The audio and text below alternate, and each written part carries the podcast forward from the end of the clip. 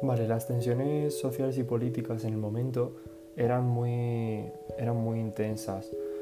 El general Mola estaba intentando preparar un golpe de Estado y eh, el ministro de Defensa republicano lo vio venir, por lo que decidió intervenir. Eh, decidió separar a los principales generales que pudiesen afectar al régimen, es decir, al general Mola se le destinó a Pamplona, al general Franco se le destinó a Canarias y al general Godet a Baleares. Todo esto para intentar eh, dispersar el golpe, aunque no fue así.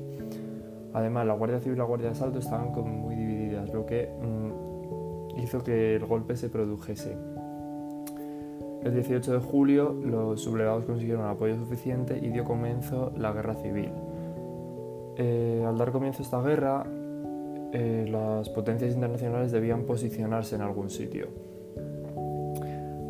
a los sublevados les, apoyaron las potencias fascistas, es decir, Hitler y Mussolini. Además les proporcionaron un montón de armamento, de munición, de soldados, etc. Sin embargo, a los republicanos eh, no fue así. Los republicanos eh, contaban con el apoyo directo de la URSS, de, de Rusia, vamos, que les proporcionaban también materiales, pero en menor cantidad. Sí que es verdad que contaban con apoyo de las grandes democracias europeas, aunque éstas se, mostraron muy neutrales, al igual que Estados Unidos, que decidió no participar en el comunismo europeo, como ellos decían.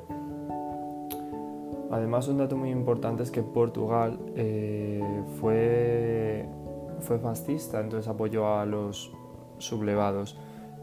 Esto que hacía que la frontera con Portugal solo estaba abierta para los sublevados, es decir, los sublevados podían refugiarse allí, pero los republicanos no.